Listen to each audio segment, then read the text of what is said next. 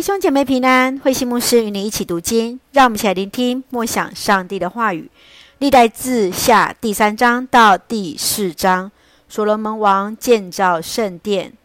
历代志下第三章记载，所罗门王按着上帝所启示给大卫的样式，开始建造圣殿。无论是时间、地点、圣殿各部分的尺寸，都遵循上帝的旨意而行。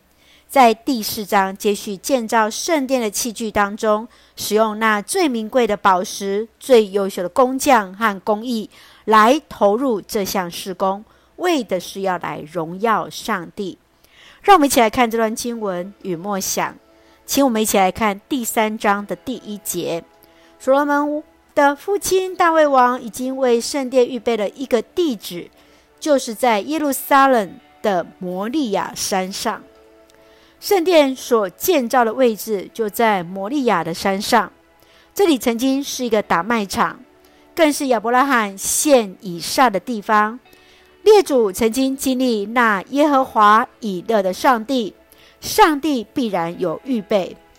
当大卫因数点人数而得罪上帝时，他按着上帝的命令，向耶布斯人买下这打麦场，立坛献祭。使灾难停止，在这两个重要的信仰事件当中，都以上帝与人恢复关系来作为结束。这也正是上帝所选定敬拜他的地方。你认为今天的教会要如何成为使人与上帝恢复关系的地方呢？愿主来恩待，愿主来帮助我们。让我们都能够使人和平的人，特别能够使人与神来恢复那复合的一个关系。愿主来帮助，就让我们用第三章第二节作为我们的金句。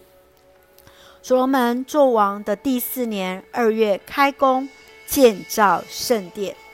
是的，我们看见，无论是时间地点，都是上帝的选择。愿主来帮助我们。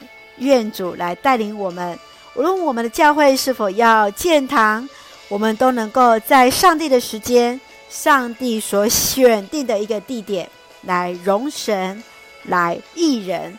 让我们一起用这段经文作为我们的祷告。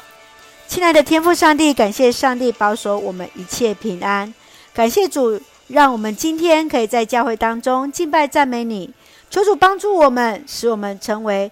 在人面前有好的见证，使教会成为社区的祝福，更成为人与上帝当中最美好的一个桥梁，使人与上帝恢复那和好的关系。赐福我们所爱的教会与弟兄姐妹身心灵都健壮，恩待保守我们的国家台湾有主的同在，赐福执政掌权者有上帝而来的智慧。